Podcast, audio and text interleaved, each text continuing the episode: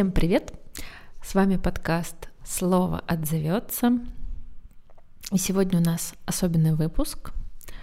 Мы уже говорили, что у нас будут такие выпуски, когда мы не просто болтаем на разные интересные темы, а читаем свои произведения литературные.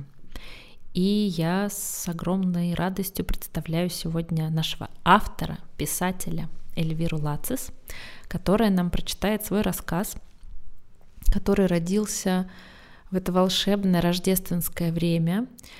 Он наполнен этой рождественской особой атмосферой, атмосферой предчувствия чуда, случившегося чуда, чуда, которое вот-вот произойдет. Вот что-то, какие-то такие у меня ощущения. Мне очень интересно, что вы скажете на этот рассказ. Я очень рада, что Эльвира решила прочитать его нам вслух, здесь поделиться. Все, я замолкаю, передаю слово Элли. Спасибо тебе огромное, что ты пришла и смело читаешь. Всем здравствуйте. Спасибо, Настя, что я первая открываю эту серию авторских чтений. Это прям честь для меня. И я действительно написала этот рассказ э, ровно под дружеский литературный вечер, который у нас был накануне Нового года Рождества.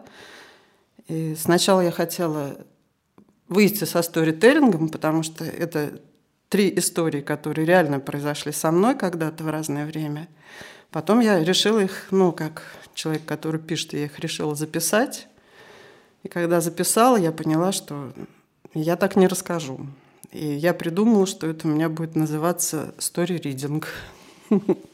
Не знаю, есть такой жанр или нет.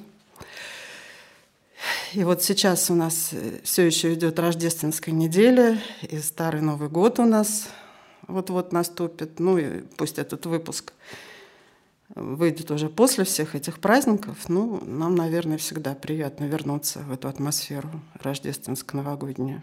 У меня с этим рассказом случилась тоже такая, ну, маленькая история, но для меня это тоже был знак.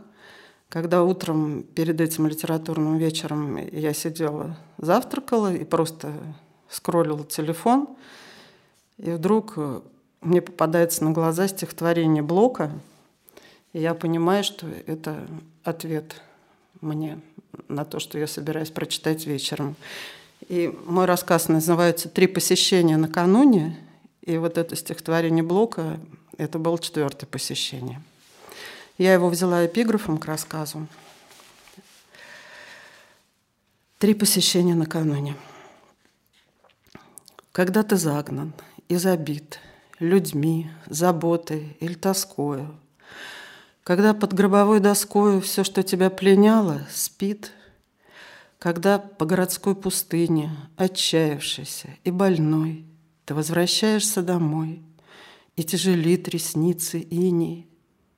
Тогда остановись на миг, послушать тишину ночную. Постигнешь слухом жизнь иную, которую днем то не постиг. По-новому окинешь взглядом даль снежных улиц, дым костра, ночь, тихо ждущую утра над белым запушенным садом и небо, книгу между книг. Найдешь в душе опустошенной вновь образ матери склоненной. И в этот несравненный миг узоры на стекле фонарном, мороз, оледенивший кровь, твоя холодная любовь все вспыхнет в сердце благодарном. Ты все благословишь тогда, поняв, что жизнь безмерно более, чем квантум сатис бранда воли. А мир прекрасен, как всегда. Если бы мы праздновали Рождество 25 декабря, то, наверное, эти истории я назвала бы рождественскими. Но они произошли в самый канун Нового года, до нашего Рождества было еще больше недели, и потому, скорее всего, я назову их новогодними, что не менее волшебно. Хотя это ведь мы, люди, придумали конкретные даты для праздников – а само-то Рождество, как и Пасха, происходит непрерывно, в любой день, как с приходом в мир каждого нового человека, так и с теми, кто живет на этом свете не первый год. Так что почему бы не назвать эти истории рождественско-новогодними или новогодне-рождественскими? История первая случилась в тот год, когда у меня особенно не ладились отношения со старшей дочерью. Она тогда была в подростковом пике или пике. Мы катастрофически не понимали друг друга. У меня, как у матери, ничего не получалось. Я была в полнейшем отчаянии. Мне казалось, что я теряю последние ниточки, которые были перекинуты через увеличивающуюся каждый день между мной и моим ребенком пропастью.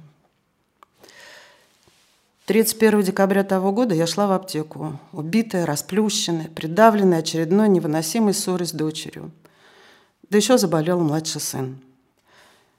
Тот день была открыточная новогодняя погода. Снег сыпал сплошным занавесом. Частые, крупные, толстые хлопья создавали почти непроницаемый для обзора дальше носа экран. И, наверное, это было красиво. Но я не видела щедрый снегопад.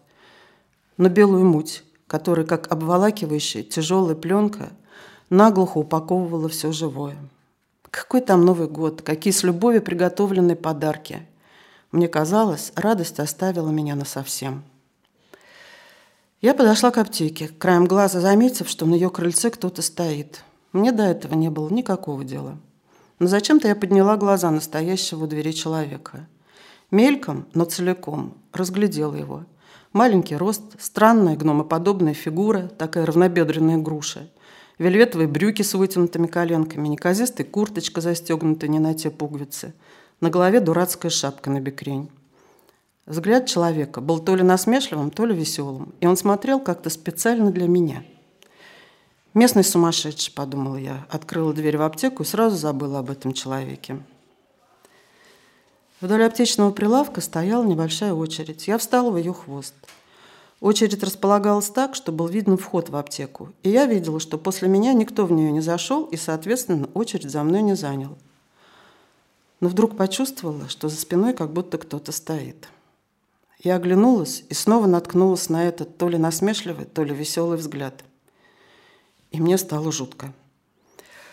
«Здравствуйте!» – весело и вполне доброжелательно приветствовал меня гномоподобный. «С наступающим Новым годом! Дайте мне, пожалуйста, 50 рублей, а я вам картину напишу, стихи сочиню». «Сумасшедший попрошайка», – подумала я. Но, не колеблясь, достала 50 рублей и протянул гному. «Ой, спасибо!» – обрадовался он. «Я завтра вам их верну». От таких щедрых обещаний во мне проснулась язва. Да, конечно. А где мы завтра с вами встретимся? А прямо здесь, как мне показалось, с искренними намерениями предложил мой заемщик. Само собой, у меня и мысли не было о возврате этих 50 рублей. Я просто подкалывала этого неуместно веселого гнома. «Ага, как же», – подумала я. «Завтра 1 января, и все подобные места для возврата долга, а заодно передачи картины чтения стихов будут закрыты». И отвернулся от своего должника – снова погрузившись в непроходимую муть. Но буквально через минуту что-то снова заставило меня обернуться. За моей спиной никого не было. Хотя ни гномоподобный, ни кто-то другой, кто стоял бы позади, не смог бы выйти из аптеки, не пройдя мимо меня. Очередь за эти пару-тройку минут никуда не сдвинулась, и из аптеки за это время никто не выходил вообще. И мне снова стало жутко. Вторая история произошла через несколько лет, и тоже перед самым Новым годом. Мне позвонила подруга, сказала, что у нее был трудный день с заказчиками, что она вымотана, морально истощена и предлагает прогуляться по городу.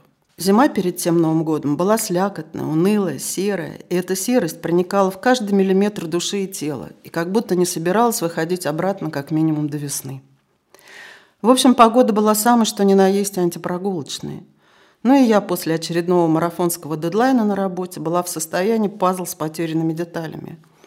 И уже собиралась лечь и рыдать до самого второго пришествия. Но подумала, что прогуляться перед этим – неплохая идея. И вот мы, загруженные, каждый своим, молча брели в монохромной толпе, не различая в этой всеобъемлющей серости ни лиц прохожих, ни вообще всего, что окружало. Картинка той встречи вспоминается так. Как на черно-белой фотографии, сделанной на длинной выдержке, размазанной по Тверской, долгая полоса человеческого потока, в которой объектив иногда фокусировался на чьем-то лице или фигуре. И из этой серой расплывчатости вдруг и ниоткуда перед нами возникли двое – юноша и девушка. Они, как и весь белый свет в тот день, тоже были серые. Но я сразу ткнулась взглядом в глаза девушки, прозрачные, лучисто-голубые, кристальные. «А давайте обнимемся», – внезапно, без приветствия, предложила она. Ее спутник стоял рядом и, улыбаясь, внимательно смотрел на меня. «Что за...» – подумала я – но в тот же момент, сама себе удивляясь, бодро ответила. «А давайте». Обычно в первые минуты общения с чужими людьми я на автомате выставляю барьер. Хотя ругаю себя за это, пытаясь бороться с крепко впаянным первым недоверием. И понятное дело, ни о каких прикосновениях, кроме рукопожатия, не говоря об обнимашках, не может быть и речи. А тут без раздумий. А давайте. Не переставая удивляться и ругать себя, я нашла свою трепыхающуюся душу в объятиях незнакомки. Более того, поняла, что крепко, с какой-то неожиданной жаждой, искренним теплом обнимая ее сама.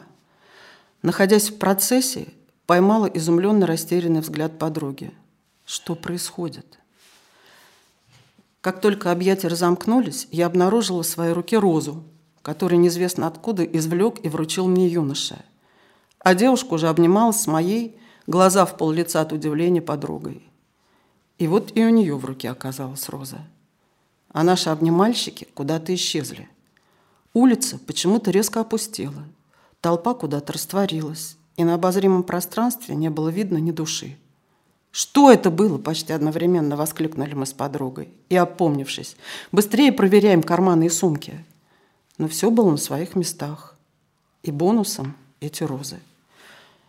Как в стоп-кадре мы замерли друг против друга с изумленно отвисшими лицами. И третья история случилась в канун Нового года. Тогда впервые на русском языке вышла серия книг «История уродства», «История иллюзий» и «История красоты» Умберто Эко. Нам с мужем удалось купить первые две книги, а «История красоты» почему-то быстро закончилась в магазинах, и мы нигде не могли ее найти. Но я решила во что бы то ни стало отыскать ее. Мне так хотелось порадовать мужа на Новый год. Тогда еще не были популярны Wildberries, Озон и прочие маркетплейсы, и я тщетно обзванивала магазины и на удачу ходила по разным книжным. И вот, поняв, что чудо, скорее всего, не случится, расстроена от бесплодных поисков, уставшая и раздосадованная, я шла по торговому центру. Я предчувствовала, что и в этом храме товарно-денежных таинств не найду вожделенного издания – и решила купить какую-нибудь другую красивую книгу. Все вокруг пестрило новогодними блестяшками. Пространство было переполнено музыкой, возбужденными голосами людей. Но меня все это утомляло и раздражало. Я как будто продиралась через хаотичную, прилипающую к одежде, рукам, лицу, люминесцентную мишуру, которую хотелось стряхнуть, смыть, сдуть и заодно выключить этот гремящий из всех динамиков нон-стоп джингл беллс. Немного не дойдя до книжного магазина, прямо на покупательской тропе рядом с детской игровой площадкой я увидела довольно объемный кошелек. Он валялся под колесом пустой детской коляски и хитро подмигивал мне. Прежде чем поднять его, я осмотрелась. Никого рядом не было. Оставить бумажник без присмотра я не могла. Вдруг кто-то нечестный присвоит его себе. А про себя была уверена, что так или иначе найду способ вернуть его хозяину. Подняв кошелек, я заглянула внутрь. Вдруг там визитка с номером или какая-то другая наводка на владельца. Наводка была. Пластиковая карточка на имя Кузнецовой Анны и 50 рублей наличными. В нескольких метрах от меня с находкой и от пустой коляски в глубине детской площадки резвились дети. Рядом стояло несколько взрослых. Наверняка кто-то из них и обронил кошелек, подумала я. Спрошу, но имя называть не буду. Пусть хозяйка сама назовется. Я подошла к площадке и громко спросила, не потерял ли кто-то кошелек. Несколько человек отрицательно покачали головами, а кто-то вообще никак не отреагировал на мой благородный вопль. Тогда я вернулась к коляске, написала записку, мол, если вы потеряли кошелек, вот мой номер, звоните, верну. Положила ее на коляску и пошла в книжный магазин. Как и ожидалось, истории красоты там не оказалось. Я уже начала присматривать другую книгу, как раздался звонок с неизвестного номера. О, вот и хозяйка кошелечных сокровищ объявилась. Но как только я ответила «Алло», человек на том конце сразу отбил звонок. И через пару секунд прилетела прямо горящая от возмущения СМС, написанная сплошным капслоком со множеством восклицательных знаков. «Это мой кошелек! Он мне нужен! Верни мне его!» Я аж отшатнулся от экрана.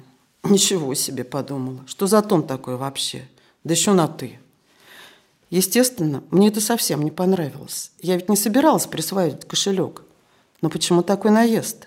Я попыталась перезвонить, но человек на том конце принял и опять тут же отбил звонок. Тогда я написала, что непременно верну кошелек, но сначала попросила назваться. И снова капслог и обильное восклицание. «Я Анна Кузнецова. Мне очень нужен мой кошелек. Когда ты его вернешь?» Опять этот кошелек. Не описка, значит. Я даже немного испугалась. Подумала, не подстава ли это. Или, может, псих какой-нибудь. Но написала, чтобы ждали меня у коляски, через пять минут подойду. А сама решила перестраховаться и сначала издалека посмотреть, кто там будет меня поджидать. Что такого рождественского новогоднего в этих историях? И что их объединяет? Кроме того, что все они произошли в канон Нового года, когда все три раза я болталась на нервно-психической грани, находясь в разобранном, далеко не праздничном и даже не будничном состоянии. Купив лекарство, я вышла из аптеки. Гнома с моими 50 рублями след простыл. Шел все тот же густой толстый снег, закрывавший близкий и далекий пейзаж, застывшим от земли до неба непроходимым белым туманом но вдруг меня накрыло. Это было ликование, радостное осознание жизненной неотъемлемости и безбрежности. От обелой муть, что заволакивала глаза и леденила душу, будто ветровое стекло расчистило с невидимыми дворниками, и я пронзительно увидела идеальную композицию. Контрастно, красиво помещенные в застылый белый фон стволы и ветви деревьев, силуэты домов, фигуру людей, разноцветные пятна шапок, шарфов, курток. И вдруг почувствовала неожиданную легкость, как будто с меня сняли тяжелую намокшую одежду и облачили в легкий теплый пуховик. С чего вдруг? Невесомая и какая-то ясная, я пришла домой, и впервые за долгое время мы с дочерью кинулись друг другу в объятия. Выйдя из ступора посреди Тверской, мы с подругой вдруг непонятно от чего одновременно засмеялись. Мы вошли в этот стоп-кадр одними, а вышли из него другими. С нас как будто сдули мегатонный слой пыли, и как в цирке, протащив через волшебный обруч, переодели в яркую чистую одежду. Воздушные и безмятежные мы попорхали дальше по Тверской, внезапно прозрев – как все вокруг восхитительно украшено к Новому году, с какими прекрасными лицами, полной радостного предвкушения праздника спешат куда-то люди. Со мной снова была моя подруга-хохотушка по поводу и без. И дальше мы обе себе в этом уже не отказывали. Что это было? Заняв позицию в осторожной засаде, я навела оптику на странного владельца кошелька. И мгновенно все поняла – и про игнорирование моего вопроса о потерянном кошельке на детской площадке, и про этот возмутительный капслог, и про дерзкое обращение на «ты», и, мягко говоря, невежливый тон СМС, и даже про кошелек. Подруга-сурдопереводчик когда-то рассказывала, что лишенные слуха люди по-другому, часто непривычно резко для остальных выражают свои эмоции как устно, так и на письме. Что, как правило, для них нет обращения на «вы», и так как они не слышат произношения слов, у них нередко страдает грамматика. Особенно трудно им дается буква «ё». Я увидел, что у коляски стояли две девушки и энергично разговаривали на языке жестов. Я подошла к ним и отдала одну из них кошелек. Девушка начала благодарить, прижимая руки к сердцу, пытаясь отдать мне наличность, те самые 50 рублей. Я, конечно, отказалась и, старательно артикулируя, поздравив обеих с наступающим Новым годом, взяла курс на книжный, чтобы, наконец, купить хоть какой-то подарок. И тут меня почему-то посетило предчувствие, что сейчас произойдет что-то чудесное. Оказалось, что как только я ушла, одна из повелительниц книг вспомнила, что накануне по звонку кто-то забронировал историю красоты и до сих пор не выкупил. Время брони стекло, И та-да-дам, книга досталась мне. В смятении от истории с кошельком, от неожиданно явившейся из напряженных мечт истории красоты, я со счастливым курлыканьем выметнулась из магазина и поразилась, как за несколько минут моего кошелкового приключения преобразился торговый центр.